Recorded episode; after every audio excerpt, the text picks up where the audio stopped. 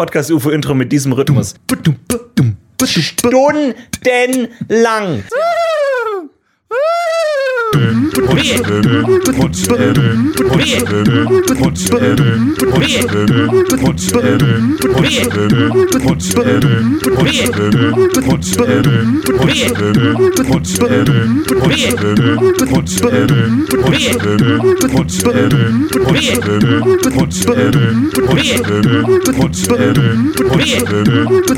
Das Opfer Udo. So viel kann gar nicht Lustiges gesprochen werden. Nee. Hallo und herzlich willkommen zu einer neuen Folge 171.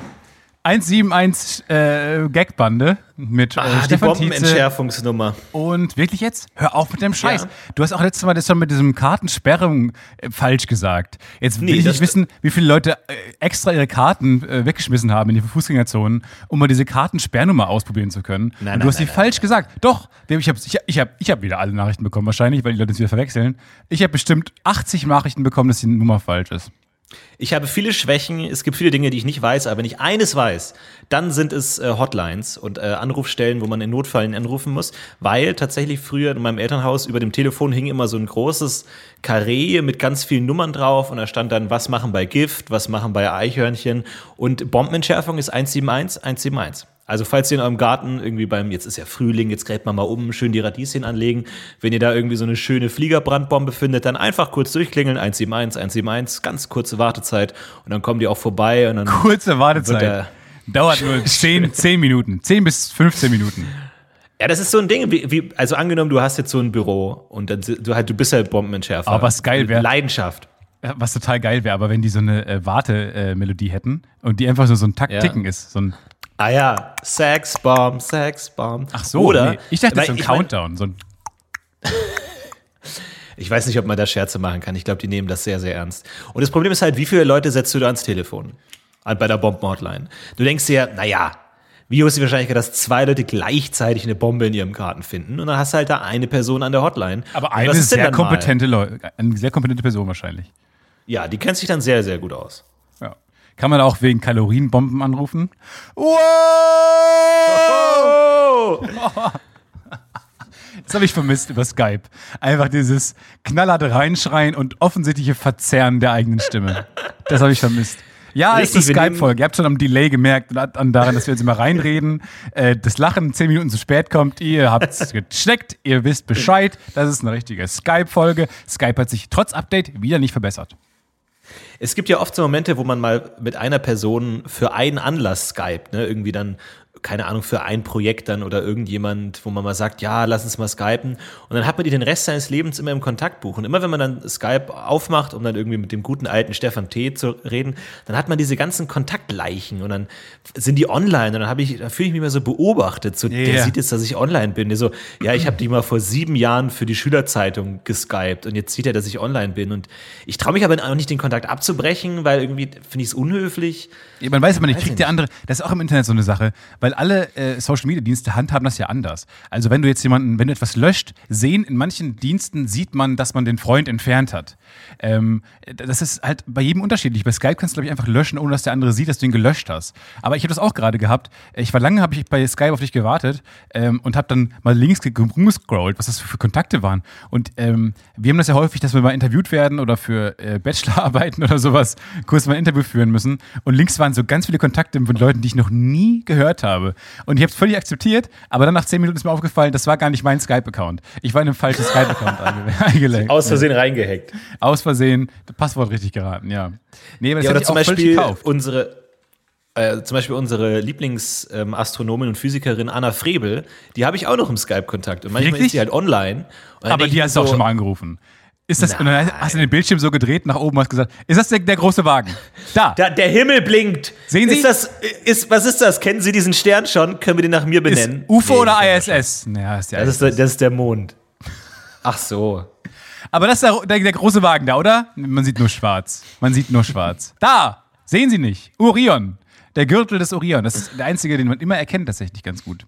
Und vom äh, Gürtel des Orion ist auch der, äh, ja, jetzt nagelt mich nicht drauf fest, der Nordstern oder Polarstern. Ist der Nordstern der Polarstern, weiß ich nicht. Aber so ein Stern ist da, ein heller Stern in der Nähe auf jeden Fall. Vom Gürtel des Ich Orion. finde es aber schade, dass so diese ganzen modernen entdeckten Sterne, dass die alle so technische Begriffe haben. Die heißen dann immer so EBN 115,3. Früher, da haben die sich noch wirklich mal Gedanken gemacht. Irgendwie, da hast du den Bären und den Elch und den Krebs. Und, dann, Und den boah, to Todesstern, da hast du alles Ja. durchgehabt. Ja, das war mal So, und kreativ. jetzt irgendwie alles nur Nummern. Kann man das nicht eigentlich ausschreiben? Und dann heißt es dann irgendwie schwarze Loch in der Nähe irgendwie von Bimboletti oder irgendwie vom, vom kleinen Hamster. So, dann, dass man das so ein bisschen, ich glaube, das ist so ein bisschen das Problem. Früher irgendwie mit Kepler und so, da waren das irgendwie, da war Astronomie so ein Volksding, weil alle hatten keine Ahnung und jeder so, ja, Bär, oder? Ja, passt schon. Heute sind die, die Wissenschaftler zu weit abgehoben, so, die sind zu krass, man kann gar nicht mehr mitreden. Stell dir mal vor, du, wir, wir stoßen irgendwann mal auf eine Alienrasse und die sagen, ah, hier, aus dem Sternbild kleiner Hamster. Und wie die ganze Erde sofort beleidigt wäre. ganz kurz, ganz kurz. Ja, Wo, schon. wo sind wir? Ja, im kleinen Hamster. Ihr seid Ja, ihr im seid kleinen dieses Hamster. Pummelschwänzchen, das Schwänzchen da hinten dran. Wir, wir sind der Schwanz. Nee, wir, wir hätten nie gedacht, dass wir im kleinen Hamster eine intelligente Lebensform finden. Also, Ihr seid ja süß, das ist ja süß. ja, Hamsterchen. Und dann hat man auch Sieht Angst. sogar ein bisschen aus mit euren Wänkchen, oder? Werden werden die rot? Oh, kommt mal, die werden ja ganz rot. Hamsterchen, ne? Hallo! Und dann, ich glaube, eine ganze Spezies wäre, eine hochintelligente Spezies wäre von, von einem auf den anderen Moment einfach total beleidigt. Deswegen, glaube ich, hat man irgendwann mit aufgehört. Und jetzt äh, nennt man die halt HXler. HX93er. Ist okay. Da kann man sich eben drauf verständigen. Nicht so gut. Also, äh, das Intro war von Lars, haben wir schon gesagt? Nee. Äh, doch, äh, vielen Dank an Lars. Vielen Dank an Lars. Dieser, äh, letzte Woche über diesen Beat, diesen Reggaeton, Gott. Reggaeton-Beat oder was auch immer.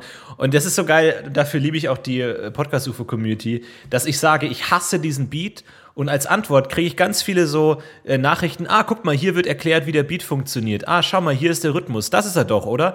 Und äh, verlinken mir genau diesen Rhythmus. Wo ich einfach denke, das ist, äh, Dankeschön. Vielen Dank.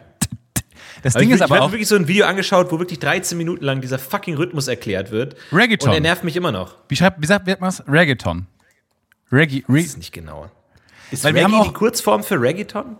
Dafür liebe ich ja auch unsere Community, ähm, dass wir immer sehr viele Nachrichten bekommen. Also wir haben eine sehr, sehr aktive Community, aber bestimmt zehn verschiedene Namen haben wir bekommen.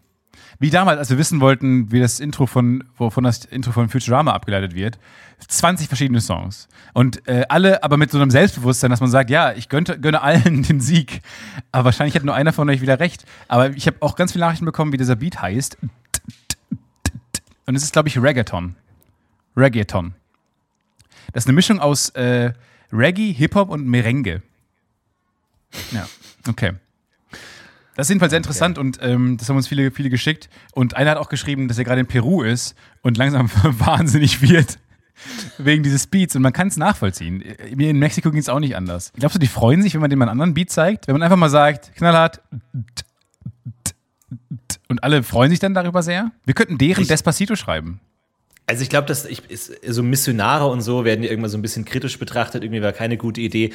Aber vielleicht war einfach auch die frohe Botschaft des Christentums die falsche Botschaft. Vielleicht sollte man einfach reingehen, einfach mal so einen schönen, knackigen Viervierteltakt, eins, zwei, drei, vier, Betonung auf eins und drei, einfach mal knallhart unter die Lande bringen, dass die auch einfach mal so. Ich glaube, das Problem ist, weil man sagt ja immer so lateinamerikanisch irgendwie, da gibt's dann so Straßenfeste und die, alle tanzen den ganzen Tag. Äh, einfach weil die einen zu ähm, einnehmenden Rhythmus haben, so. Weißt du, wir Deutschen, wir haben halt dann irgendwie so Bach und. Händel. Da kannst du dann nicht irgendwie hüftenschwingend durch die Straßen wandeln. Deswegen halten wir auch einfach mal die fucking Klappe und sitzen äh, zu Ja, das Hause ist wie so ein Virus. ruhig. Das ist wie so ein Ja. Virus, der sich über, über Länder erstreckt und alle, die Reggaeton von Reggaeton befallen sind, kriegen auch keine wirklich, mal ganz im Ernst, wirkliche Wirtschaft, die funktioniert mehr auf die Kette. Die kriegen dann, die, die tanzen halt durch die Straßen. So, und dann kann man sich äh, den Rio Karneval kann man sich schön angucken. So, die Wirtschaft ist trotzdem am Boden, einfach weil der Reggaeton sich langsam ausstreckt. Und das ist doch, ich glaube, das ist auch gut, wenn er nach Deutschland schwappt, dann ist ja auch vorbei. Weil dann, dann ja das auch die Straße laufen. Ist das der späte Sieg der Sowjetunion, die gesagt haben, irgendwie klappt das nicht. Lass uns mal Gegner bekämpfen, lass uns mal da so mal so, so Samba-Tänzer, russische Samba-Tänzer infiltrieren, die diesen Drecksrhythmus einfach in alle Länder bringen. Und viele Wirtschaften leiden heute noch drunter. Sehr tragisch tatsächlich. Ja, ja. Das ist so der, der wahre kalte Krieg. Man merkt gar nicht, dass Krieg ist, aber die haben langsam diesen Beat in den Ländern verteilt. Ja, ist nicht auch Despacito das erfolgreichste YouTube-Video aller Zeiten? Ist ja auch ständig dieses. Pa lief gerade. Ich, ich komme jetzt gerade vom EMS-Training, da lief Despacito die ganze Zeit. Ich glaube bestimmt achtmal, während ich da war. Und ähm, ich muss sagen, das ist die best, die frisch geduschteste Folge aller Zeiten wahrscheinlich. Oh. Ich war noch nie so frisch geduscht. Haare Aus der auch? Dusche, nein, Haare sind noch nass, komplett nass. Haare Oh. nass und frisch, frisch geduscht direkt vor das Mikro gesetzt. Ich glaube, so gut waren wir noch nie geduscht. Schüttelst du deine Haare, um die zu trocknen? Föhnen, ja. Nee, Äh, schütteln. Nee, schütteln habe ich noch nicht für mich entdeckt. Bringt das was bei dir? Aber du hast auch so eine, so eine Mähne. Naja, schon. Also ich denke mir so, also zum Beispiel dieses klassische T-Shirt aus Wringen. Wringen, auch ein, ein, Ein herrliches tolles Wort, wirklich. Wort. Gibt's, hat, hat, hat Hölderlin mal was zu Wringen geschrieben? Ich bin mir nicht sicher. Wunderschön. Und dann ist es auch so, dann hängst du so dein, dein T-Shirt auf und dann tropft es ewig runter und dann denkst du, das heißt die ganze Nacht getrocknet, du kannst es aber noch auswringen. Eigentlich falsche Reihenfolge, eigentlich musst du es erst auswringen. Also erst muss die, müssen die groben Geräte ran und dann können die feinen Geräte ran. Dann irgendwie mit Diffusion oder so geht dann über die, über die Nacht geht dann die Feuchtigkeit raus. Und so denke ich mir, ist es bei Haaren auch. Und das Handtuch ist fast noch ein zu feines Instrument. Erstmal den Hund machen, erstmal schütteln, das Gröbste rauskriegen. Das ganze Badezimmer nass machen, das ist die oberste Regel. Auch der Spiegel, den Spiegel versauen erstmal direkt. Mit so einem. Naja, das es ist ja nicht das Ganze. Du, du, du schüttelst dich sozusagen seitlich, als würde man den Kopf schütteln. Und dadurch hast du in deinem ganzen Badezimmer so einen rundrum gehenden Streifen Wasser, der dann auch schön anschimmelt. Also du hast dann genau auf, auf Kopfhöhe, Toll. also auf Stirnhöhe, hast du dann einen Schimmelring einmal direkt durchs Badezimmer. Das ist perfekt. Und wichtig ist auch, dass man erst Gedanken verloren guckt, sich plötzlich ganz ruckhaft schüttelt und dann wieder in seinen alten Gedanken für sich verliert, wie das Hunde so machen. Wo man nicht weiß, wo dieser Schüttelimpuls plötzlich herkommt. Man denkt, also Menschen haben ja, be- bereiten sich ja auf Bewegungen vor. Und das, ich das Tolle an Tieren ist auch einfach dieses impulsive, ich habe jetzt den Impuls, mich zu schütteln, schüttel mich auch jetzt direkt und habe den dann auch lange, dann, dann schnell nicht mehr. Aber bei Menschen sieht man immer, da bahnen sich Bewegungen immer an. Das finde ich ganz lustig. Ja, ja, okay, nee, schütteln kommt bei mir nicht. Bei mir kommt direkt das Handtuch, muss ich sagen. Äh, dann äh, Luft trocknen, dann äh, neuerdings Salzspray. Äh, dann Salz? Du Salz- salzt deine Haare? Ich salze meine Haare. Das, die Idee ist einfach, Salzwasser nachzuempfinden aus dem Meer äh, und dann zu föhnen. Dann, dann muss ich quasi nichts mehr meine Haare machen. Die sind dann schon, sind dann schon so, wie sie sein sollen. Ähm, früher habe ich äh, oft Gel benutzt oder direkt einfach Wachs. Ähm, aber dann muss man halt so viel benutzen, dass sie dann verklebt aussehen. Das ist so ein Trick an Leute, die die Haare machen. Äh, gern äh, Salzspray benutzen. Das äh, macht die Haare schon grifffest. Beauty-Tipp. Ist das, der, ist das der Grund, warum Menschen, die am Meer leben, einfach schöner sind? Ja. Weil sie einfach immer perfekte Haare haben, weil sie im Salz so Hawaii, wenn man jetzt so denkt, irgendwie Aquaman oder die Surfer, Surfer Boys, California Boys, die haben immer perfekte Haare, wahrscheinlich einfach wegen des Salzwassers, oder? Es ist, glaube ich, eine Mischung aus ähm, Tan, äh, Sonnentan, Ja, ja. Sport, Sport, äh, auch, auch nicht zu unterschätzen, und ähm, Salzwasser, ja. Ich glaube, das ist die perfekte Mischung. Und diese Ketten, diese Haifischketten. Es ist schon merkwürdig, dass das Schönheitsideal unserer Kultur exakt dem Strandgänger entspricht. Also es könnte ja, auch den, dem Bergsteiger oder dem, dem Tundraläufer entsprechen. So ein dicker Mantel und so eine, wo, der, wo dann die, die Nase so eingefroren ist und die Haarspitzen sind weiß, weil sie gefroren sind. Das könnte auch Schönheitsideal sein. Nee, wir haben uns dazu entschieden, Schönheit sind die Leute, die am Strand sind. Ja, interessant, ne? Aber alle können sich darauf einigen. Das Schön- Schönheitsideal ist California Surfer Boy. Ja, Aber- das stimmt schon. Genau, aber früher war es ja anders. Früher war es ja der dicke König. Und ich würde mal gerne wissen, das hat ja noch Sinn ergeben auf eine Art. Aber du willst doch nicht mit einem äh, California Surfer Boy abhängen. Der ist doch nur, erstmal, der, der, hat ganz andere Themen als wir zum Beispiel. Also wir würden mit einem California Surfer Boy, würden wir nicht so gut klarkommen, glaube ich. Seid ihr ein California Surfer Boy, dann äh, meldet euch. Wir würden äh, dich oder euch gerne kennenlernen oder ein Surfer Girl. Und Ja, gern äh, dann können wir Surfer mal Girl. Gucken. Ja. dann können wir mal schauen, ob wir ein Gespräch zusammen bekommen. Oder ob man über dieses Schütteln der rechten Hand mit ausgestreckten kleinen und Daumenfinger hinauskommt. Wer weiß. Ich glaube, darüber kommt es nicht hinaus. Und ich, ich- also, aber das ist doch blöd, dass wir, dass das unser Schönheitsideal ist, weil früher hat das ja Sinn gemacht. Du wolltest jemandem, der deinem Kind ähm, als Frau jetzt äh, deinem Kind ähm, Sicherheit bietet in Form von finanzieller Sicherheit und Essen und sowas. Und deswegen ähm, fandst du Könige attraktiv. So, aber heutzutage finden wir California Surfer Girls, Surfer Boys attraktiv. Ähm, was genau glauben wir denn, was die uns bringen? Die können halt auf Wellen reiten, bei richtigem Wellengang, der zweimal im Jahr ist, und Ja, können ihre Haare cool schütteln.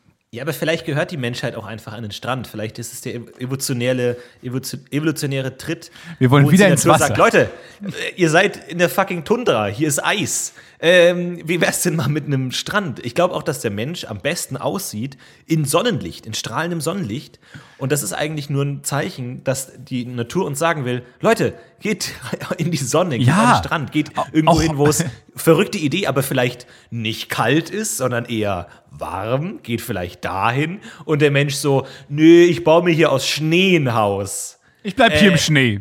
Hier, sorry. Wo ich, wo, ich wo ich einen äh, Bären töten muss, um mir ein Fell daraus zu machen. Und, das, und, da, und dabei sterben 80 Prozent meines Volkes.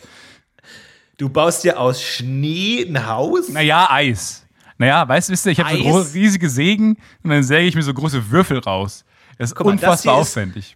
Pass mal auf, schau mal, hier, was ist das? Das ist eine Schneeschaufel. Ich bin blind. Nutzen andere Ich Men- bin blind, weil sie Okay. so kalt ist. Sorry, tot. Ich bin tot. Es gibt. Ja, gut, dann. Gut. Also, du bist der Sohn, dein Vater ist gerade erfroren. Ja, Hast du Lust auf Surfen? ja, ja, nein. Gut. Nein? Nee, ich will doch, nein. Ich will lieber hier bleiben. Da Doch im Schnee. Muss, eh, doch im Schnee bleiben. Ich habe 50 Wörter für Schnee. Ich habe keins für Sand. Sand, wie wär's damit? Haben Surfer auch 50 Wörter für Sand? Den hau ich jetzt raus. Weißt du was? Mal wieder eine alte eine Twitter-Folge. Weißt du, früher bei Skype haben wir mal getwittert. Ich hau jetzt den Gag raus. Ha haben Surfer 50 Wörter für Sand? Einfach Wir haben mal ja so. eigentlich den Podcast nur angefangen, um neue Tweets zu generieren. ja. Und andersrum, wir haben den Podcast gestartet, um unsere Tweets darin vorzulesen. Also diese Verkoppelung ist schon lange ähm, getrennt worden, aber sie war immer da. Ich, einfach mal so. Äh, Heute ist weder Tag des Surfers noch Eurovision Surfer. Contest. Ich hau einfach mal einen Tweet raus. Haben Surfer eigentlich auch 50 Wörter für Sand? Sand in Anführungszeichen dann aber schon, ne? Nee, nein, nein, nein, nein, nein. In Anführungszeichen. äh, dieser eine Strich, nein. den man macht, wenn der ganze Satz schon in Anführungszeichen Nein, nein, ist. Wenn du. Na, ich weiß, wenn du über ein Wort redest, machst du keine Anführungszeichen. Wenn du sagst, mein Lieblingswort ist Eimer, setzt Ja. du Eimer auch nicht in Anführungszeichen, weil es gibt dafür keinen Grund. Und 50 würdest du ausschreiben? Okay, habe ich. Und ausschreiben die 50 oder Nee, einfach als nee, Zahl? Als 5-0. Zahl, ne? Gute- Haben gute Surfer 5-0. eigentlich auch 50 Wörter für Sand? Ja, oder eher. Nee, eher nicht, oder? Eher Wasser oder Wellen. Nee, Sand ist schon. Ja, habe ich hab mir auch überlegt, Wellen, aber eigentlich ist Sand besser, weil Sand ist näher an Schnee. Ja, ja. Ich hau mal raus und äh, weil die, weil unser Problem ist, dass wir lange Zeit nicht mehr getwittert haben und dann halt in so eine, äh, dann bildet sich halt so eine Erwartungshaltung. Weil entweder, ich weiß aber nicht warum, weil entweder denken die Leute, dass wir jetzt ewig an einem Tweet sitzen, Ja, ja. am nächsten erfolgreichen Riesentweet oder einfach, weil es ist jetzt, du kannst nicht mit einem schlechten Tweet anfangen wieder. Deswegen habe ich jetzt beim, beim Eurovision Song Contest mal wieder ein bisschen getwittert. Einfach um mal wieder so die, die Rohre frei zu bekommen. Da wird bestimmt auch so ein Kommentar kommen, oh, dafür haben wir jetzt zweieinhalb Jahre Ja, gewartet. ja, genau. Aber das ist doch falsch. Die sollen doch froh sein, dass überhaupt mal wieder was kommt. ja. Nee, aber ich, aber ich finde die These sehr interessant, dass die Natur uns langsam zum Strandbilder bekommen will. Weil wir kommen ja aus dem Wasser. Die Einzeller Eben, wir sind ja an damals, den Strand gekrochen. Genau, und jetzt kriege ich, sollen wir wieder ins Wasser oder was? Die Natur soll sich auch mal entscheiden, aber ich habe das Gefühl, weil die Natur, also weil ähm, ich habe früher mal wahnsinnig Heuschnupfen gehabt, da wo ich herkam, auf, vom Land.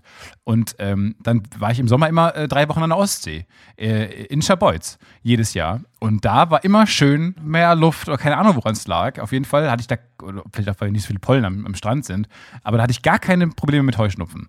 Und da habe ich auch so gedacht, ja, die Natur will mich hier haben. Ich will zum, ich muss zum Strand. Ich muss wieder ins Wasser. Vielleicht ist es so ein Pendeleffekt. Also, also so, dass du, die Wassertiere werden an den Strand gezogen, um rauszukommen und wir müssen jetzt wieder so zurückpendeln. Und dann dürfen wir es halt nicht übertreiben und ins Wasser laufen, sondern wir müssen halt irgendwie am Strand stehen bleiben. Ja, kann gut sein. Ich weiß nicht. Tweet kommt miserabel an. Leute hassen den Tweet. Hast du eigentlich 50 Wörter für große Bilder ohne Rahmen? Puh. Einfach nur Puh ausgeschrieben. Wie Puh ausgeschrieben. Wie würdest du Puh abkürzen? PU. PU. Punkt. Wofür steht eigentlich Puh? Pulika? Ja, kann sein. Oder ist es einfach die Verschriftlichung dieses Ausdrucks, dieses, dieses wenn die backen. Puh, dieses, weißt du? Ach so. Dieses, dieses erschöpfte. Puh. Daher kommt Ja, stimmt schon, ne? Ja. Aber du hast recht, Wringen ist ganz toll. Dieses, diese Idee, ein W mit einem R zu kombinieren, Ah, herrlich. kommt ja auch, das, sonst auch nicht das mehr englische vor. Wrangler. To wrangle. Ich habe auch gerade überlegt, ja, dieses Grunzen, was da drin schon ist, dieses, zurück zur Natur, zurück zum Wolf. Aber es ist schon komisch, ne? also wenn wir jetzt dieses Puh, Puh haben, da ist es ja so äh, onomatopoetisch, ne? also das Wort klingt so ähnlich wie das, was es beschreibt. Aber bei Wringen? Wring? Was ist das? Ja, ich weiß auch nicht. Wring hat es. Ich bin mir auch nicht genau sicher. Ähm, du, ich habe mir jetzt ein Fahrrad, wollte ich mir jetzt zulegen. Weil ich hätte gerne ein schönes, ähm, schönes Rennrad und bin dann in diesen Laden gegangen, habe gesagt, ich hätte gerne ein Rennrad mit Gangschaltung. Und dann hat der Typ direkt gesagt, äh, Rennräder haben nur Gangschaltung. Und hat dann die Augen verdreht, verdreht und gesagt, was glaubst du sonst, was die haben? Und dann, und dann habe ich auch gedacht, ja, also du, ich habe mich jetzt schon enttarnt als jemand, der keine Ahnung hat. Wahrscheinlich kosten jetzt alle Räder auch direkt mehr Geld. Und ich bin ja. kurz davor, ich bin einfach, ich bin dann nur äh, quasi aus Höflichkeit noch eine, äh, habe ich ein Fahrradtest gefahren.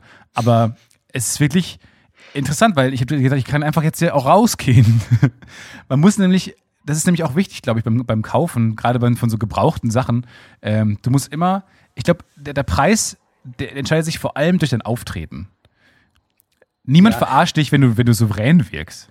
Ich glaube aber, dass es auch tatsächlich auch eine Verkaufsstrategie sein kann. Ich glaube, wenn du merkst, da kommt jemand rein, der hat keinen Plan, ist, glaube ich, so eine Einschüchterung eine gute Verkaufsstrategie. Weil, wenn, wenn der sagt, ja, ähm, alle Fahrräder haben Gangschaltungen, dann will ich dieses, diesen Negativ des sozialen Sto Status wieder ausgleichen und will dann dem möglichst dann viel kaufen oder mich möglichst irgendwie interessiert geben oder dann möglichst sagen, ja, ich nehme dann die Pumpe auch noch. Ich glaube, das könnte auch eine Strategie sein. Das ist so ein bisschen diese, diese Pickup-Artist-Nagging-Strategie ähm, auf Verkaufsebene, dass du den Kunden fertig machst, sodass der Kunde dir gefallen möchte oder eingeschüchtert ist und aufhört zu denken und einfach in so einer animalischen Panikphase ist und ich muss hier einfach nur noch durchkommen. Ja, ich nehme das Rad. Okay, ja, ja, ich kaufe das noch. Ja, ich kaufe das noch. Ich will einfach nur raus. Und ich glaube, also bei mir funktioniert das sehr, sehr gut. Ich gebe mehr Geld Ja. aus, wenn ich Angst habe. Oder ist es auch so ein, jetzt muss ich ihn auf anderer Ebene beeindrucken. Ja, ich nehme das Rad für 1000 Euro.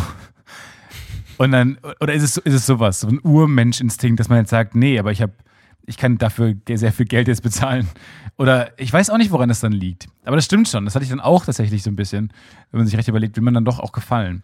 Und wie Äh, viele hab, Fahrräder hast du gekauft? äh, 15, dann nur. Stefan. 15 viel zu große Fahrräder.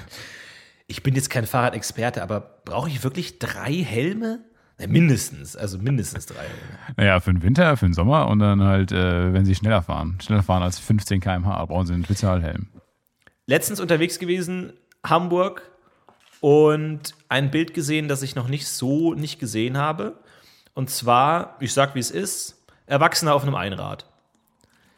Ah. Normal in der Straße unterwegs und da dachte ich mir, hm, klar, man denkt irgendwie so, ah, Hipster, irgendwie sowas in der Richtung, aber ich habe ja lange mit Kindern gearbeitet in meinem Zivildienst. Jedes Mädchen ist da Einrad gefahren. Und eigentlich interessant, dass wahrscheinlich von denen heute niemand mehr Einrad fährt. Also es ist ein, eine Sportart, ein Fortbewegungsmittel, was ausschließlich von Kindern und da hauptsächlich Mädchen verwendet wird, aber da, da, darüber hinaus gar nicht. Obwohl es eigentlich gar nicht so doof ist, weil es ist ja sehr klein. Ich glaube, ich Das heißt, du kannst es irgendwie mit in die U-Bahn nehmen, mit in den Bus nehmen. Weiß ich nicht. ich habe in meinem Leben noch niemanden auf einem souverän auf einem Einrad fahren sehen. Oder ich glaube zumindest, oder vielleicht ist souveränes, ist, oder ist es Leute, die gut fahren, ist es bei denen auch dieser kontinuierliche Struggle. Dieses ähm, Arme links und rechts zur Seite und panisch wedeln, um die Balance zu halten. Ist das, Ja. fährt man so professionell Einrad oder habe ich einfach noch niemanden gesehen, der das richtig macht? Es ist halt immer so 40 Prozent, ich will vorankommen, 60 Prozent, ich will nicht umfallen. Ja, genau. Also das ist immer so ein bisschen dieses, dieser Antrieb. Und das große Problem, und oft geht es ja auch so bei Fortbewegungsmitteln, gerade Fortbewegungsmittel haben ja oft einen starken Ausdruckswert. Irgendwie, ich will ein cooles Fahrrad, ein BMX, ich will ein cooles Auto, ich will coole Schuhe. Alles, was mit Transport zu tun hat, hat einen hohen Statuseffekt aus irgendeinem Grund. Vielleicht früher Pferde oder sowas. Und das große Problem bei Fortbewegungsmitteln ist immer, wohin mit den Armen? Ja, Das wohin mit den Problem Armen? am Einrad ist, die Arme, entweder sie flattern panisch in der Luft herum, was uncool ist, oder sie hängen einfach schlapp herunter, was genauso uncool ist. Das ist das, der Riesenvorteil vom Fahrrad. Vom Segway. Ach Einfach- so, ach so, andere Gedanken, andere Gedanken. Ja.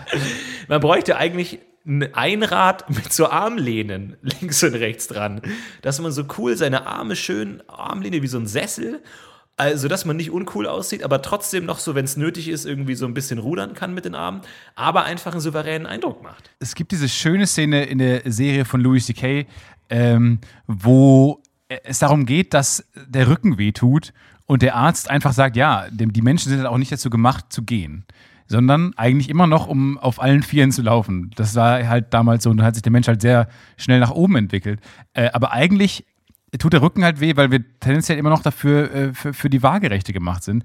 Und ähm, das ist das ist auch interessant, weil der Körper ist dann irgendwann, hat sich entschlossen, auf zwei Beinen zu gehen, aber so ganz entschieden, was man mit den Armen macht, hat der Körper sich auch noch nicht.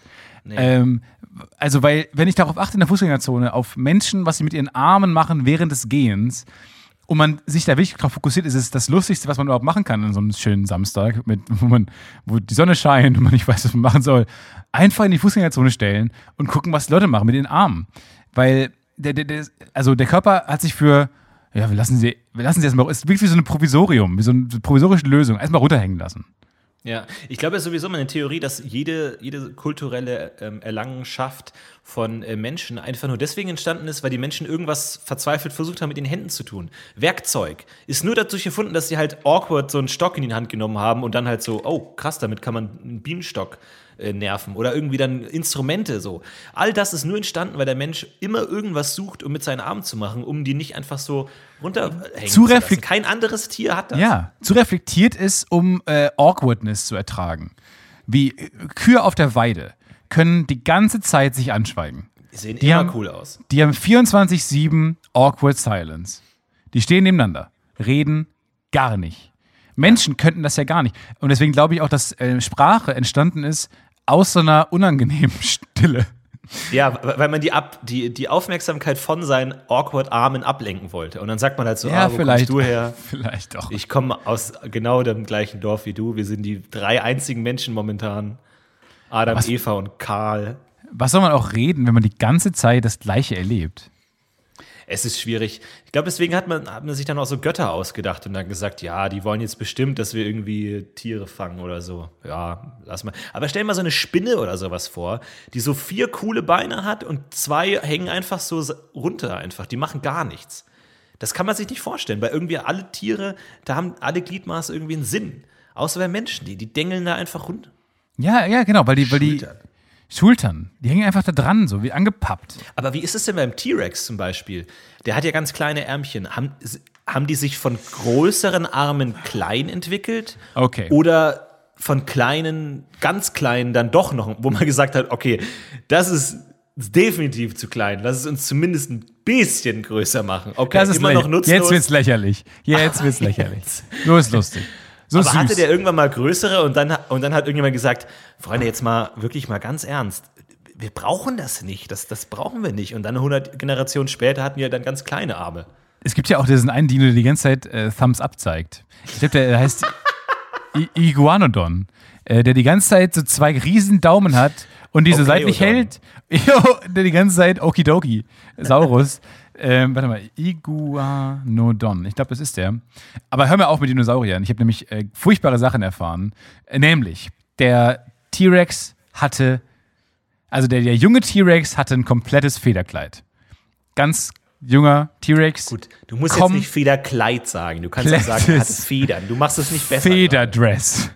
Wirklich komplett ein wunderschönes. Federtütü. Federtütüchen. ähm, und dann der ältere T-Rex hatte dann noch so ein. Wie so eine. Hatte Fell. So geflecktes Fell. Mit so Herzchen drauf. So Herzchenmuster. nee, der hatte dann tatsächlich oben so eine. Glitzer. ja, so ein Glitzerdress an. Nee, der ein Abendkleid. Der da oben, nee, so, so ein Federkleid, was oben am Kopf so stehen geblieben ist. Also wie so ein gerupftes Hühnchen. Äh, wie so ein Indianer, die, manche, aber diese, weißt du, jetzt nicht die, nicht die Vorsitzenden Indianer, nicht der Häuptling, sondern ja, die da drunter, die mit so zwei so Federn. Der Sekretär. Ja, ja, genau. Ja, hier der Iguanodon. Ja gut, der zeigt auch, nee, der macht den Surfergruß. Der macht den Surfergruß die ganze Zeit. Wie cool ist das denn? Jetzt kommt alles zusammen. Wann, die, die haben es auch schon gesehen, die Dinosaurier, dass die alle an den Strand müssen. Ich schicke dir das jetzt, das Bild.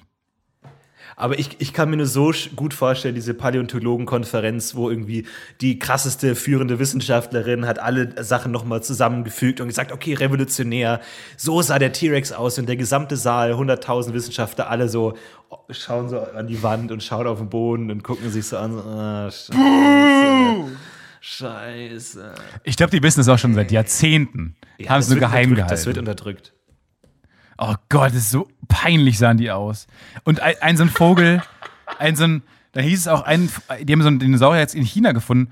Lustigerweise, Fun Fact, ähm, bis, dem, bis zu dem Film Jurassic Park wurden, in der ganzen Zeit bis zu dem Film, wurden weniger Dinosaurier entdeckt als nach dem Film bis heute. Und der kam 99 raus, glaube ich. Oh, krass. Abgefahren, ne? Weil man jetzt angefangen hat, in China zu buddeln und da hat man so riesen Dinosaurier gefunden, gegen die ist der T-Rex ein Scheiß. Und die hatten teilweise komplett Federn. Die komplett Federn. Manche hatten sogar Flügel, mit, sind mit denen so durch die Gegend gelaufen, äh, konnten aber nicht äh, abheben, wie so, Ah, so Riesenvogelstraußen und hatten auch kein groß, dieses große Gebiss von, hatten die auch nicht, sondern die waren viel gefährlicher, aber hatten Schnabel. Ja, wär- der T-Rex hätte die besiegt. Also. Ist einfach peinlich, ey. So einfach. Weil ich glaube, dass Jurassic Park, man sagt ja immer, ah, danach haben ganz viele, wie du jetzt gerade gesagt hast, irgendwie Forscher, ähm, ist total aktiv geworden, aber ich glaube ja, der Film hat fast der Wissenschaft geschadet, weil dadurch Dinosaurier einfach so cool wurden, so emotional aufgeladen, wohingegen bei so einer scheiß Krabbe oder so sagst du, ja, mein Gott, die hat jetzt die blaue Flecken oder grüne. Ja, die da siegt die Wissenschaft. Da siegen die drauf. Fakten. Richtig, ja, aber bei, der, bei Dinosauriern, da hast du immer dieses oh, grr, krr. und so die Wissenschaftler haben halt diese, diese Actionfiguren und krr, stoßen die so aneinander, so krr. und so ungefähr stellen wir uns das vor. Äh, äh, nein, nein, bring mich nicht um. Ah, ah, ah, ah, ah, ja, äh. Und dann gehen wir davon aus, dass deswegen die meisten ähm, Dinosaurier ausgestorben sind. Und dann, wenn du da eine einfach ankommst und sagst, oh, die hatten so ein, so ein schön feines, samtiges, schimmerndes äh, Bl- Ein Bläser. Kostüm an, Blazer, ja, so eine Toga an und so eine schöne Brosche, irgendwie so eine Federnbrosche. ähm, und dann sagen die Alte, oh nee, und dann, ihr habt Ohrringe gefunden, das kann doch nicht euer fucking Ernst sein. doch, so aus Knochen geformt. Oh Gott. Oh, das ist unangenehm. Riesige, riesige Ohrringe. Und so ein, manche, manche hatten auch so ein, so ein Piercing. So ein Bauchnabelpiercing. Ganz Ja. unangenehm. Ganz peinliches Schweigen auf der Paläontologenkonferenz. Das darf niemals diesen Raum verlassen. Niemals. Ja, ja. Naja, das finde ich blöd einfach. Blöd gelaufen. Aber weißt du, am Ende siegt die Wissenschaft und das ist auch einfach scheiße. Die hatten so Flügel und dann sind die, haben die die in die, in die Weite gestreckt und dann konnten die damit balancieren. Worauf haben die denn balanciert? Warum diese- die Oh Gott, diese Bilder sind einfach nur peinlich. Aber dieser Iguanodon ist wirklich albern. Der ist wirklich lächerlich. Der Iguanodon zeigt einfach, der hat zwei abgespreizte Finger, äh, einen Daumen und einen, ähm, den kleinen Finger. Das ist einfach nur peinlich. Man weiß nicht genau, was da äh, anatomisch schiefgelaufen ist. Ja, aber wie gesagt, in in China schaut man jetzt äh, auch mal auf den, auf den Boden und guckt mal genau, was da so los ist. Da hat man sehr viele schöne Dinosaurier gefunden. Aber alle Federn. Es ist halt immer, es ist gleichzeitig Surfergruß und ruf mich an. Das sind auch diese Ca- Telefone. Und call me maybe. Ja. Ja. Vielleicht wollen Surfer auch nur unbedingt mal angerufen werden. Ah, da, genau. Oviraptor ist nämlich der, der krasse Dinosaurier, der gefunden wurde, der irgendwie 80 Mal so groß ist wie der Tyrannosaurus Rex, aber einfach einen Schnabel hat. Eine Riesenente quasi. Eine, eine, eine Riesenente ähm, mit so einem schö- wahnsinnig schönen Federkleid. Es sieht so ein bisschen aus, wie, so ein, wie man sich so eine Alien-Rasse vorstellt. So ein bisschen wie so ein Geschöpf von, äh, aus dem Film Avatar. Das ist Wie heißt alles der O- Om- peinlich. Omniraptor? Oviraptor mit V, Oviraptor. Äh, und das ist ein unfassbar riesiger, schneller Dinosaurier. Und ich, hab, ich bin ein bisschen froh, dass man den vor, vor äh, Jurassic Park nicht entdeckt hat. Weil wenn das der Bösewicht gewesen wäre, der Main Villain aus Jurassic Park, wäre das, glaube ich, einfach ein peinlicher Slapstick-Film geworden. Ähm, Aber da, das sind ja Flügel mit Händen dran. ja, das ist Was einfach ist nur peinlich. das denn? Und mit einem riesen Baseballhandschuh, das ist einfach nur peinlich. Sind das Absätze? Was ist das Ja, jetzt hinterfragt das nicht. Das sind Absätze und so so ein Minirock. Das ist jetzt auch egal. Aber ich bin jetzt auf, auf der Seite von Schleich, von diesen äh, Spielfiguren oder von diesen Ja, wann- aber die gehen-. Die machen aber auch Schotten zu, ne? Die, denen ist komplett egal, was da an der wissenschaftlichen Front vor sich geht, ne? Ja, ich glaube, die werden sofort pleite gehen, so, weil die, die leben wahrscheinlich, machen 80 Prozent des Umsatzes mit Dinosauriern. Und wenn die, die da jetzt alle so Federnquatsch da haben, dann müssen sie ja halt so als Drachen verkaufen wahrscheinlich. Ja, das, äh, das kann schon auch sein. Aber ich finde auch gut, dass man bei den Flugsauriern auch entschieden hat, nee, die hatten keine Federn. Die sind. das ist ja. Warum bei denen eigentlich nicht? Das, das ist doch. Das, damit könnte ich mich ja anfreunden, zumindest. Naja. Wir sind schon wieder bei den Dinosauriern und den Federn. Es war eine Frage der Zeit. Folge 171, wir sind wieder da. 171, 171, die Bombenentschärfungs-Hotline. Ruft durch. Du hast doch mal eine Bombe gefunden, oder? Probleme habt. Äh, nee, also ich war, ich war halt im, auf dem ehemaligen Schlachtfeld von der Schlacht von Verdun in Verdun unterwegs und habe da ein paar Granaten gefunden.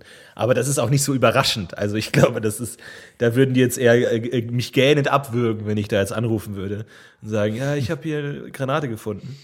Aber hat Spaß gemacht, muss ich Aber nochmal, vielleicht ist die- noch mal hin. Ist die 171, 171 auch so eine Nummer, wo man jetzt nicht aus Spaß anrufen kann? Nur mal einfach mal so, um zu gucken, äh, um vielleicht ein paar Fragen zu beantworten zu lassen. Nee, nee, nee, nee, nee, das, da darfst du nicht anrufen. Ja. Nee, okay. Ich glaube, da, da darfst du, kriegst du sogar Strafe, irgendwie so äh, Störung von Hilfe oder irgendwie sowas in der Richtung. Ja, aber Also, äh, ist auch ein bisschen quatschig, oder? Wie viele Bo- Bomben werden so am Tag gefunden? ja, du, ich glaube, eine Menge, oder? Also, ich glaube, die Hälfte der, ein Großteil sind ja keine Bomben. Dann findet man irgendwie so einen großen Tanzapfen und dann hat man Angst. Die heutigen Kinder wissen ja nicht mal, wie Bomben aussehen. Haben die Ja. keine Ahnung. Wir hatten ja schon lange keinen gescheiten Krieg mehr hier. Ja. Schönen Krieg. Doch, Äh, sagst du, hier ist eine Bombe und dann kommt da jemand vorbei und sagt, ja, ist ein Igel. Ach so, ein Igel. Ja, gut, dann. Was soll das ja, sein? Dann fahre ich wieder heim, oder was? Gut, setze ich mich wieder in meinen. ach ja, und Bombenmobil. Igel haben Federn. Igel sind auch peinlich. Also von, die sind gar nicht so süß, glaube ich. Wenn man sie vom Nahen anguckt, kommt da viel tote Augen. Also ganz tote, tote dunkle Augen. Die haben ja gar keine Pupillen. Die haben einfach nur, deren Auge ist eine große Pupille. Ja, stimmt schon. Und jetzt der Sonic muss jetzt auch wieder neu gemacht werden, weil er zu hässlich ist. Da muss ich auch sehr drüber lachen.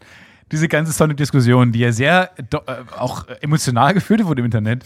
äh, aber und ich als jemand, der mit Sonic gar nichts zu tun hat, fand es wahnsinnig lustig, wie, er- wie er aber auch gerade dargestellt wurde in diesem Live-Action-Film. Und es war ja, der hat ja so ein, so ein menschliches Gebiss.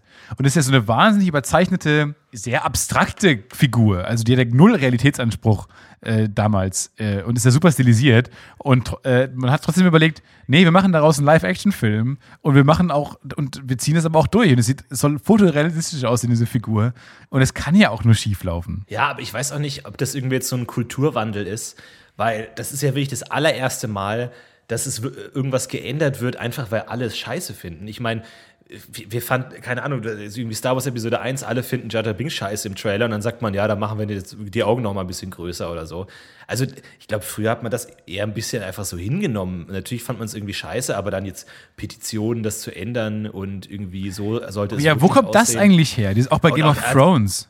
Ja, an, ansonsten irgendwie immer, ah, Body Positivity, Toleranz, wir akzeptieren alle, wie es sind. Aber dann halt irgendwie, Sonic hat zu lange Beine, dann, oh, der ist hässlich, der ist scheiße, ändert den. Daenerys ihr, hat was? Ja, ihr könnt Was hat die gemacht? wie es ist einfach. Ja, diese Wut, genau, aber das stimmt schon auch. Das ist auch nicht ganz konsequent. Bei Unterhaltung hört der Spaß auf. Ich glaube, wir haben einfach eine zu, ja, zu, viel Interaktivität irgendwie, dass äh, Leut- Leute das Gefühl haben, sie haben zu viel mit dem Kunstwerk zu tun. Ich glaube, so in Shakespeares Zeiten, das, also das würde Hamlet nie tun. Wie, der bringt seinen Onkel nicht um. Nee. Äh, Das habe ich mir jetzt, eine Stunde lang habe ich mir jetzt den Charakter angeguckt und jetzt. Können wir weitermachen? Wir würden gerne weiterspielen. Wir würden gerne einfach jetzt hier weiterspielen oben. Okay, haben Sie noch ein Problem? Nee, wir machen eine Petition, soll noch mal nachgeschrieben werden. Hier von, wie heißt der hier? Goethe oder was? Der soll das noch mal neu schreiben. Ich meine, Literaturwissenschaftler machen sich seit 500 Jahren Gedanken, warum Hamlet genau das macht und warum und oh, das ist doch merkwürdig, aber vielleicht hat das hier einen Grund und dann wird interpretiert und analysiert und heute einfach, nee, ist scheiße, macht's anders. Nee, Petition. das ändern wir jetzt. Petition wird anders gemacht. Das würde der nicht machen, ist scheiße. Aber mir gefällt das Petitionen. Einfach so, weil man halt. Man kann dann, also Leute können ihre Wut rauslassen und glauben, dann damit was zu verändern. Aber also niemand von der Game of Thrones Autoren hat jetzt wirklich Angst. Also, oh, da kommen sie mit ihrer Petition an. Natürlich ist es Ja, verletzend, aber die werden jetzt nichts ändern. Ich meine, du kennst, du kennst dich ja da äh, gut aus damit. Die haben das ja wahrscheinlich schon vor einem Jahr oder vor zwei Jahren oder so geschrieben und abgeschlossen. So, das muss ja ewig gedreht werden. Also die sind ja wahrscheinlich schon im übernächsten Projekt jetzt wieder und dann irgendwie interessiert die es natürlich auch. Ja gut, vielleicht ist natürlich gekränkt, dass es alle nicht so gut finden. Ja, ja, viele nicht so Fall. gut finden die Staffel, aber naja. Aber ist ja auch bei dem Sonic-Ding auch so. Die haben ja auch schon alles fertig wahrscheinlich. Also wenn ein Trailer kommt, dann sind die ja schon super weit. Äh, und Ja, dann aber ist es da bei Computer umbauen. nicht so Copy-Paste und dann ersetzt er ein Modell durchs andere? Ja, halt in jedem Frame nur. Es ist halt ein paar Mal Copy-Paste, ja, ja. Aber ähm, das ist schon interessant, diese ganze Game of Thrones-Sache fand ich äh, super spannend aus einer, so einer dramaturgischen Sicht natürlich, weil, ähm, und das wird man jetzt ja häufig mal haben in der nächsten Zeit und hatte man jetzt ja auch schon häufig. Lustigerweise endet ja jetzt gerade alles. Also Star Wars endet bald, die große Skywalker-Saga, Game of Thrones, so eine der größten Serien unserer Zeit endet. Ähm, dann diese ganze Avengers-Nummer hat jetzt geendet. Also das gerade werden, gerade ist irgendwie so ein, so ein Bruch äh, angesagt.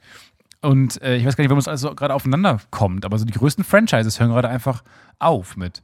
Ähm, und das ist natürlich auch alles dramaturgisch sehr spannend, weil sowas ist ja fast auch noch nie da gewesen. Ähm, so große, also erstmal dieses, dieses Serienphänomen ist ja auch jetzt gerade so ein bisschen auf dem Höhepunkt und ähm, dieses, diese, dieser, dieser Drang nach Staff, mehr Staffeln und mehr Staffeln und mehr Filmen und größeren Franchises und hier eine Intellectual Property und da, aber gleichzeitig zu erwarten, dass man diese Reisen dann, dann äh, dramaturgisch gewohnt, wie man das halt gewohnt ist, zu Ende bringt, ist natürlich auch so ein bisschen blauäugig. Also, ich meine, man kriegt ja auch mit, wie dann so eine, wie so ein Game of Thrones dann entstanden ist und dass es da erst eine Romanvorlage gab und man weiß ja auch, wie so ein äh, George R. R. Martin dann auch schreibt und dann, dass er eher auch wie so ein Stephen King einfach mal losschreibt und sich gar nicht eine große Reise für alle Figuren überlegt hat und so. Und ähm, dann das Pech hatte, dass es halt zum riesen Franchise wurde und jetzt alle ein super befriedigendes Ende erwarten. Ich weiß nicht genau, ob man dann da nicht andere Maßstäbe ansetzen muss und so. Keine Ahnung. Ich finde es auf jeden Fall dramaturgisch sehr spannend. Ich glaube, da passiert gerade sehr viel. Aber es ist schon schwer, eine Serie zu beenden. Ne? Ich glaube, du bist ja immer so dann im Aufbauen, Aufbauen, Aufbauen, Aufbauen. Und dann muss das alles innerhalb kürzester Zeit irgendwie wieder einreißen. Vielleicht muss man da irgendwie schon drei Staffeln, bevor man aufhört, so die Kurve kriegen und das dann irgendwie so auf einen Punkt Ja. hinzusteuern lassen. So haben die es ja gemacht. Die haben ja gesagt. Die wussten äh, ja auch schon, dass es endet, ne? Ja, die haben ja gesagt, wir machen noch zwei Staffeln mit 13 Folgen. Und dann haben sie sich ein Ende überlegt und haben dann von da aus zurückgeschrieben. Das Problem ist halt nur, ähm, dass die ganzen Charaktere ja gar nicht mehr angelegt waren für diese ganzen, also es gab ja keinen abgeschlossenen Handlungsbogen, den man sich mal überlegt hat und so. Und die ganzen Charakterreisen waren ja schon mal abgeschlossen zu einem gewissen Punkt, noch auserzählt. Und dann ist ja genau das, was du gerade sagst. Wir sind gerade in einer Zeit, wo Leute einfach äh, natürlich auch, weil da Geld hintersteckt und äh, Geld zu machen ist, das bekommen, was sie wollen. Und ähm, diese vor allem wirtschaftlich denkenden Konzerne ja dann sagen, okay, dann machen wir noch zehn Staffeln und noch, oder bei Game of Thrones halt noch, was war das jetzt dann, drei, vier Staffeln. Und dann waren die Figuren darauf nicht mehr ausgelegt und eigentlich auch teilweise auserzählt. Aber dann ist der Charakter super beliebt und äh, keine Ahnung, wir wollen mehr Daenerys und keine Ahnung, Jon Snow war dann plötzlich so eine popkulturelle Figur. Äh, und dann muss man natürlich sich da was aus den Haaren ziehen. Und dass es dann nicht allen gefällt, das ist ja dann irgendwie auch so ein bisschen klar. Ich finde es auch interessant, weil es auch so ein bisschen, ähm, so hab ja, ich hab jetzt ein bisschen drüber nachgedacht, ähm, wie sehr, glaube ich, dann auch vielleicht so ein Charakter so eine, von der Serie, von der Rezeption geprägt ist, weil es irgendwie immer hieß, Auf jeden Game Fall. of Thrones ist die Serie mit den mega krassen Twists und wo ständig Leute sterben, ständig Ja. Protagonisten sterben. Und ich hatte das Gefühl, gerade in der letzten Staffel, dass die fast ausschließlich auf Twists und Tode geschrieben wurde. So, man, also als würden die Drehbuchautoren drin sitzen, hm, wir müssen jetzt auch ein bisschen an die Reaction-Videos denken. Wir müssen jetzt so ein bisschen überlegen, was ist der große, oh, jetzt dreht sich noch mal alles Moment. Und dann haben, äh, so haben sie es tatsächlich oft auch im Making-of gesagt, irgendwie so. Ähm, was sind so die großen Momente, wo noch mal sich alles dreht? Und ich glaube schon, dass man, dass man da in den ersten Staffeln das vielleicht gar nicht so drauf geschrieben hat, sondern eine einfach diese absurde Konflikte erzählt Art. hat. Ja, das ist eine absurde Art. Dann, also, genau. Und solche Momente profitieren ja davon, wenn die Figuren äh, davor eine organische. Und das, George R. Martin ist halt so ein Typ, der hat halt, der baut äh, Figuren, so, ein- so ein Schachbrett mit Figuren auf. Und dann, und also das wirklich tolle, vielschichtige Charaktere. Und die lässt er dann einfach mal handeln. Und lässt sie in seinem Kopf dann aufeinandertreffen und überlegt, okay, wenn diese Figuren aufeinandertreffen, was würde dann passieren und wie würden die damit umgehen? Äh, und hat halt so eine organische Reise erzählt. Und dann gibt es halt die anderen, das sind übrigens die Panzer, die nennt man so, die einfach dann äh, mal drauf losschreiben. Stephen King ist auch so jemand. Äh, und dann gibt es die Plotter. die genau wissen, wo ihre Reise endet äh, die eher von Plotpoints dann ausgehen und die quasi sich vorher, bevor sie überhaupt den ersten Satz eines Drehbuchs schreiben, ähm, sich schon darüber im Klaren sind, was die, was die Charakterreisen so sind.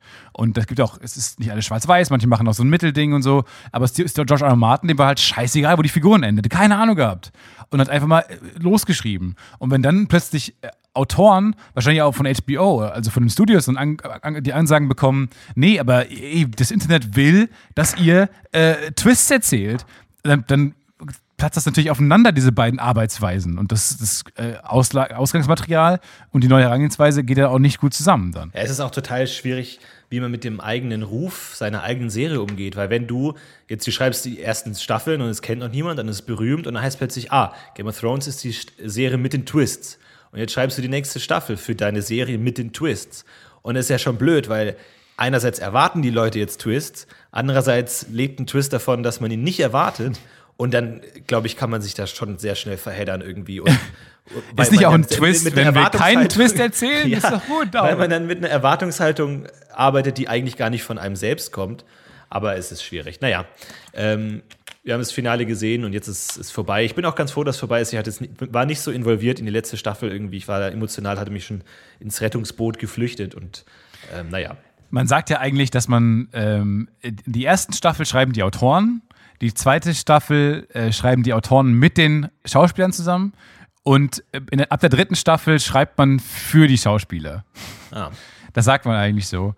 Weil, äh, und das merkt man ja auch, wenn man sich mal die, Anz die Anzahl der, der Sexszenen an anguckt bei Game of Thrones, merkt man das, finde ich, ganz gut. Einfach weil am Ende die Schauspieler zu teure Verträge haben und zu krass handeln und ähm, zu viel Macht haben auch. Ja, alle ähm, haben verhandelt, dass sie weniger Sexszenen hatten, außer diese eine Nebenfigur, der irgendwie einer dieser Speerträger im Palast, der meinte, er will extra in seinen Vertrag reingeschrieben haben, dass er noch drei Sexszenen hat. Also da wurde dann natürlich alles auf diese eine Figur fokussiert, oft im Hintergrund, Ach, ja. aber den kriegst du halt auch nicht mehr raus, ne? wenn der den einmal den Speer gehalten hat. Ich will mehr halt, Sex sehen. Ja, sind Statist. Ja, im Vertrag steht 30 Sexszenen. Ja, gut, sie waren jetzt schon mal in der zweiten Staffel im Hintergrund äh, zu sehen. Da würden jetzt die Fans natürlich zerfleischen, wenn sie jetzt nicht mehr den Schild und den Speer tragen. Ja, okay, gut, dann. Mit Daenerys. Ich hätte gerne eine Sexszene mit Daenerys Targaryen. Okay. Gut. Und ich will den Drachen reiten. Ja, fuck. Scheiße. Das wird teuer. Die Postproben. Die übrigens in Köln gemacht werden, die Drachen. Weiß ich nicht genau. Habe ich mal gehört. Nee, äh, wirklich? Ich dachte in Berlin. Ja, oder Berlin. Wie gesagt. Ich hab, weiß nicht mehr genau. Auf jeden Fall in Deutschland werden die Drachen ähm, animiert, was ich sehr interessant fand. Wir haben für gute Arbeit ja auch mal einen Drachen gekauft. Und ich wusste gar nicht, dass man diese Modelle einfach kaufen kann und einfach dann benutzen kann. Und lustigerweise kam's, hast du ja neulich äh, im Neo Magazin vielleicht gesehen, gab es ja dann äh, einen Game of Thrones Einspieler mit dem Drachen. Und das war der gute Arbeit-Drache. Der wurde damals gekauft, ja, recycelt. gepflegt, gefüttert und äh, wahnsinnig teurer Unterhalt, aber dann konnte man ihn wieder, ist ein bisschen gewachsen und konnte man ihn jetzt nach ein paar Jahren wieder gebrauchen. Auch nicht schlecht, oder? Gute Investition. War eine gute Investition. Ähm, die Mäuse stehen halt noch so ein bisschen ungenutzt rum. Da haben wir ein paar gekauft. Das und, ähm, war ein Problem. Eine ganze Kiste voller animierter Mäuse und die will niemand so. Die waren auch teuer, weil ein Drache kostet so viel wie sechs Mäuse. Aber die braucht man halt sehr selten für einen Spieler. Muss man sich also, überlegen, was man kauft. Wenn ihr äh, irgendwie Platz habt für animierte Mäuse, dann sagt uns Bescheid, schreibt eine Mail an zentrale@podcast-ufo.fail. Das wäre echt super. Ah, es wird sehr spät geworden heute. Es ist wahnsinnig spät. Ich weiß auch gar nicht, was mit uns los ist, aber wir nehmen immer so spät auf, weil äh, keine Zeit. Ja, weil du keine Zeit hast, vor allem. Das stimmt. Und dann schon. kommst du ja noch vom EDM-Training. Und. Aber EDM heißt doch Electronic Dance Music, oder? ja, ich komme auch nicht vom EDM-Training. Ich komme vom. Du hast aber EDM-Training geschrieben. EMS-Training habe ich geschrieben. Ach, EM, ach so. Sorry. Äh, Elektromuskulatur-Stimulation, äh, glaube ich. Das ist letztens wieder auf der Suche nach neuer Musik und ich glaube, ich bin jetzt wirklich kurz davor aufzugeben. Irgendwie, ja, jede Musik nervt mich. Ähm, ich weiß es nicht. Irgendwie gibt's, ist, ist, muss jeder Mensch Musik mögen oder gibt es einfach auch Menschen, die sagen, ich kann damit nichts anfangen? Oder gibt es einfach für jeden Menschen die perfekte Musik? Ich weiß nicht, ich, du bist, ich bin der falscheste Ansprechpartner dafür, weil ich bin, ich reagiere hyper emotional auf Musik. Also ähm, ich bin wahnsinnig schnell super ergriffen oder abgeneigt. Und wenn ich, ähm, das ist auch ein großer Grund, warum ich abends nicht so gern ausgehe, weil ich super schnell auf Musik reagiere. Und wenn die Musik nicht, mir nicht gefällt, was in wirklich oft, äh, vielen Prozent der Fällen der Fall ist, ähm, dann, dann äh, habe ich ganz schlechte Laune und äh, werde auch dann ganz still und so, weil ich einfach so hyperemotional auf diese Musik reagiere. Das habe ich immer schon mal gemerkt und ähm, deswegen kann ich damit nicht so viel anfangen mit dem, was du sagst, weil ich tendenziell äh, sehr viel Musik in meinem Leben brauche. Es ist interessant, du bist der einzige Mensch, den ich kenne, der negativ auf Musik reagiert. Naja, nicht negativ ist es schon, dass ich Musik mag, aber irgendwie habe ich noch, ich habe so ein bisschen das Gefühl, ich habe noch nicht die gefunden, wo, also stell dir vor, du trägst immer Schuhe, die dir ein bisschen zu klein oder zu groß sind. Das Konzept Schuh funktioniert an sich schon okay. Deine Füße werden nicht nass. Aber du hast noch nicht so das Gefühl, dass es so richtig passt. Und dann überlegst du dir, sind Schuhe vielleicht immer ein bisschen falsch oder gibt es die richtigen Schuhe oder ich weiß es nicht. So, da muss man ja auch, es ist ja, es passt ja auch nicht alles immer. Manchmal ja, oder es ja auch an einem eigenen selber, dass man die Ansprüche einfach vielleicht nicht richtig tariert hat ich glaube, bei dir ist auch so ein bisschen, du äh, denkst zu viel nach und du willst auch, dass, du willst auch nicht, dass dir manche Musikrichtungen gefallen. Beispiel, immer wenn ich sage, ich höre manchmal gerne Rockmusik, verdrehst du immer die Augen. So, ich glaube, ja, du willst das auch. hängt auch an der Allergie. Ja, ja, gut. Weil du zum Strand sollst, weil du zurück ins Wasser sollst, du scheiß ja. Einzeller. Nee, aber ich glaube, ähm, du, manchmal willst du, du musst dir manchmal einfach eingestehen, dass Heavy Metal deine Musikrichtung ist. Ich glaube, was mein Problem ist, ein bisschen, ist, wie in unserer Kultur Musik angeboten wird. Und damit meine ich vor allem das Konzept Album. Ich bin überhaupt kein Albenhörer, so dass man sagt, ich höre dieses Album. Sondern ich, wenn dann einzelne Songs irgendwie zusammengefrickelt, ich bin eher dann Playlist, aber auch nicht so eine, ah, jetzt die Rock'n'Roll-Playlist, sondern verschiedene Genres. Ich glaube, ich habe für mich noch nicht so die richtige Bündelmechanik gefunden weil irgendwie, man, man konsumiert es ja häufig so in Alben oder in Künstlern, aber beides funktioniert noch nicht so richtig. Ich bräuchte eher wie so eine Art, so ein Sud irgendwie, wo alles so in sich über, übereinander schwebt und dann nicht so, ah, jetzt ein Album, zwei Alben, sondern ich habe es auch noch nicht ganz verstanden. Es ist tatsächlich, so, es ist wirklich ja. interessant. Ihr müsst echt aufpassen bei, bei Spotify, ähm, weil meiner Erfahrung nach äh, sind alle unfassbar transparent. Und wenn man Namen, das erste, was ich mache, wenn ich Leute stalke, ist die bei Spotify einzugeben, weil man muss sagen, bei 90 Prozent der Fälle sind die Playlists öffentlich. Alles von euch ist öffentlich. Das ist nämlich sehr gut versteckt von Spotify, ähm, diese Playlisten geheim zu halten. Das ist nicht so einfach. Äh, viele haben das, viele haben privates Hören, heißt, ähm, man sieht nicht mehr zumindest, was ihr gerade hört oder was ihr in der letzten Zeit gehört habt, aber man sieht zumindest alle Playlists häufig. Und das ist echt lustig, weil ähm, alle haben da unterschiedliche Systeme und die einen haben Uppers, Downers und haben oft auch so eine Sad-Playlist und eine Happy-Playlist und eine Weggeh-Playlist und eine gut drauf werden Playlist. Und ich glaube, ich habe schon viele Treffen abgesagt mit Blick auf die Playlist davor. Mhm. Ja. Man kann sich vor vielen, vielen Fehlern bewahren. Und Spotify ist vor allem auch einfach sehr gut darin, deine Schwächen auszunutzen.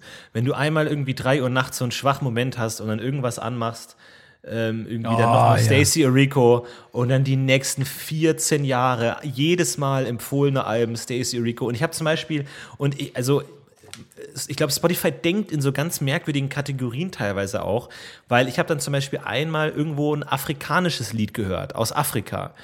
Und ich habe ein das Lied gehört und habe es dann zu meinen Favoriten hinzugefügt. Und seitdem kriege ich ständig afrikanische Künstler und Alben vorgestellt. Und das ist ja an sich nicht schlecht. Nur was mir an dem Lied gefallen hat, ist ja jetzt nicht notwendigerweise der Kontinent, in dem es produziert wurde, sondern nee, vielleicht auch bist, so. Aber das ist wie so ein, du kennst das doch von einem Beispiel Fahrradladen. So. Wenn du da einmal Interesse an diesem einen Fahrrad bekundest, was bislang noch niemand kaufen wollte, dann natürlich kommt der Typ noch ein paar Mal auf dich zu und fragt, ob du nicht ja. doch das Fahrrad kaufen willst. Und du hast jetzt halt, afrikanische Musik ist wahrscheinlich nicht das beliebteste Genre auf Spotify. Und du hast jetzt einfach so Interesse bekundet und Spotify will jetzt einfach die Klicks. Ja. Die wollen jetzt einfach die afrikanische Musik aus der letzten Ecke loswerden.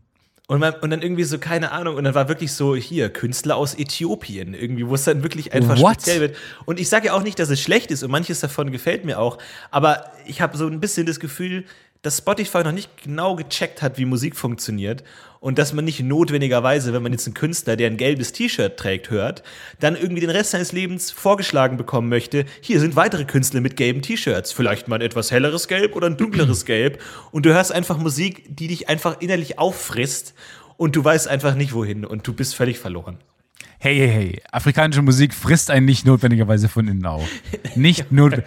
Gut, in 90 Ich der bin Fälle. kein schon. Musikkritiker, ich bin jetzt kein Musikkritiker, deswegen ähm, könnt ihr diese Aussage ein bisschen relativieren, aber ich glaube, führende Musikologen werden mir da zustimmen. Ähm, ansonsten bin ich auch gern bereit, eure Meinung zu hören. Solange der Reggaeton äh, nicht vorgeschlagen wird, ist doch alles okay. Aber ich bin sehr zufrieden. Ich bin vor allem zufrieden mit der Discover Weekly Liste. Äh, und man kann auch mit gewissen Apps, zum Beispiel der äh, coolen, super coolen App, If This, Then That, kannst du dir selber einen Algorithmus erstellen. Ich weiß nicht, ob Algorithmus der richtige äh, Begriff dafür ist, weil es eigentlich nur eine Wenn-Dann-Verkettung ist. Ähm, man kann die auch einfach speichern. Und man kann eine Playlist erstellen, weil man kauft, ich komme oft nicht dazu, mir meine Discover Weekly Sachen anzuhören. Und deswegen werden die in eine große Playlist gepackt, wo mittlerweile über 1000 Songs drin sind. Und das ist ganz geil. Ja, aber bei mir ist irgendwie, ich habe das Gefühl, meine Discover Weekly Playlist ist einfach wie so ein wie so ein betrunkener Autofahrer, der immer so ganz weit nach links lenkt und dann merkt, holy shit, da kommt das Ende der Straße, dann ganz stark nach rechts lenkt. Und ich habe immer dann so ganz viel afrikanische Musik, dann denke ich mir, gut, um dem so ein bisschen entgegenzuarbeiten, muss ich jetzt wieder ganz viel amerikanische Musik hören. Ich versuche so geografisch wieder zurück nach Europa zu kommen. Und dann Moment, ich hast glaub, du- wieder aber in der ganz- Metapher- ganz in der Metapher bist du gerade nach links gelenkt. Ja, du bist aber gerade der besoffene Ja. Autofahrer in der Metapher. Ja. Na, ich sag, Ja. ich sag, Spotify ist das Auto und ich habe die Kontrolle über das Auto verloren. Und was ich bräuchte bei dem Discover Weekly wäre einfach so ein Reset-Knopf, so ein, wir Tempomat. vergessen jetzt einfach mal alles, was passiert. Ich brauche ein neues Auto. Ich brauche einfach einen Neuanfang, wo man einfach sagt, wir vergessen jetzt mal alles. Wir fangen bei Null an. Punkt eins. Ja, und dann öffnest du und dann löscht du dein Profil, startest an und dann kommst du wieder auf irgendwann das äthiopische Lied. Oder weil es noch offen ist vielleicht. äh, Startest du das zuerst. Nein! Nein, nicht schon wieder. Ja, das ist so diese, diese Kotelettensituation, wenn man dann eine Kotelette hochrasiert und dann muss die andere noch ein Stück höher und irgendwann hat man sich komplett den Kopf rasiert. Und so ist mein Musikerleben auch gerade so, dass ich einfach wildes Lenkrad in- hin und her reiße und einfach, ich hab, ich hab, ich bin verloren. Gott, oh Gott, oh Gott. Also, ihr habt eine lustige Antwort bekommen. Surfer interessieren sich nicht für Sand, sondern für Wellen. Der morgendliche Swell Report ist das Morgengebet. Es gibt bestimmt zig Wörter für Wellen, zumindest für Wellenreiter. Bei Wind- und Kitesurfer kommt noch Windfachbegriffe dazu. Okay. Ich lösche ich lösch ihn jetzt. Generell, nur weil ein Tweet ein Fragezeichen beinhaltet, heißt es nicht notwendigerweise, dass man. Das ist so interessant. möchte. Doch, das macht so viel mit den Leuten.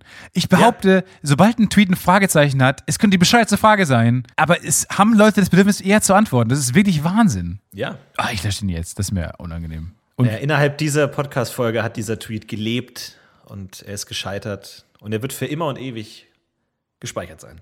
ja, ja, ist schon okay. Hast du noch einen Musiktipp für unsere Hörer? Für alle, die so ein bisschen verloren sind und nicht wissen, wohin? Ah, ich habe einen ganz speziellen Musikgeschmack. Ähm, ich. Ich, äh, nee, eigentlich nicht. ich habe kurz gedacht, ich hau einen raus. Ich höre ich hör halt eigentlich nur alte Musik. Ich bin ein großer Fan von, das ist mir alles unangenehm. Ich weiß nicht, warum mir Musikgeschmack so unangenehm ist. Me and Julio Down by the Schoolyard von Paul Simon möchte ich gerne, möchte ich gerne empfehlen.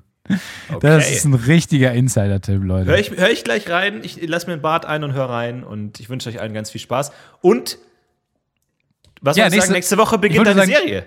Ich bin nur aufgeregt, weil nächste Woche äh, ist die Premiere, äh, die Deutschland-Premiere und äh, dann auch der Start. Und heute ging schon, 31. Mai. Und das war echt weird, weil ich habe heute eine Mail bekommen, äh, diese Netflix-Mail, die man immer bekommt, wenn neue Serien starten, äh, von der Serie, der ich, die, die ich mitgeschrieben habe. Und das war sehr verwirrend. Und danach habe ich erfahren, dass diese Mail an 40 Millionen Leute ging. 40 Millionen Leute. Und dann habe ich mir gedacht, krass, ich habe mit nichts, an dem ich jemals mitgearbeitet habe, so viele Leute erreicht. Und da habe ich mich ähm, sehr gefreut. Und ich bin Wie gespannt. lange hat das jetzt gedauert? Also von dem allerersten Mal, wo du damit in Berührung gekommen bist, bis jetzt? An, anderthalb Jahre. Äh, Anderthalb bis, Jahre. Nee, bis jetzt, bis jetzt zwei Jahre. Zwei Jahre. Ungefähr. Zwei Jahre, ja. Wird alles in einer Woche seinen Abschluss finden. Am 31. Mai, wenn ihr auf Netflix äh, Stefans Serie sehen könnt. Ich bin sehr gef- Sell, Sell Drugs Online Fast. Ja, ich bin sehr gespannt. Ähm, das ist alles sehr aufregend. Äh, können wir nächste Woche drüber sprechen, denn dann ist ja erst die Release-Woche. Vielen Dank, Florentin, für dieses äh, schöne Gespräch, für dieses to tolle Telefonat. Ja, mach's gut und an euch auch viel, viel Spaß und. Danke an Lars fürs Intro. Behem ab!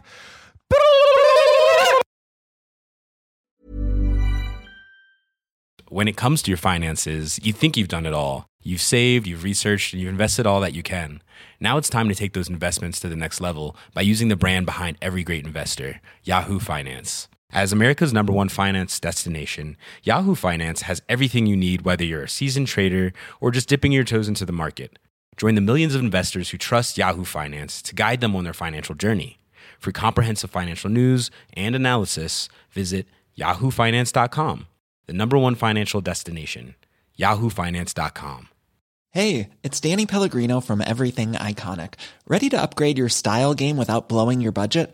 Check out Quince. They've got all the good stuff shirts and polos, activewear, and fine leather goods, all at 50 to 80% less than other high end brands. And the best part? They're all about safe, ethical, and responsible manufacturing. Get that luxury vibe without the luxury price tag. Hit up quince.com slash upgrade for free shipping and 365 day returns on your next order. That's quince.com slash upgrade.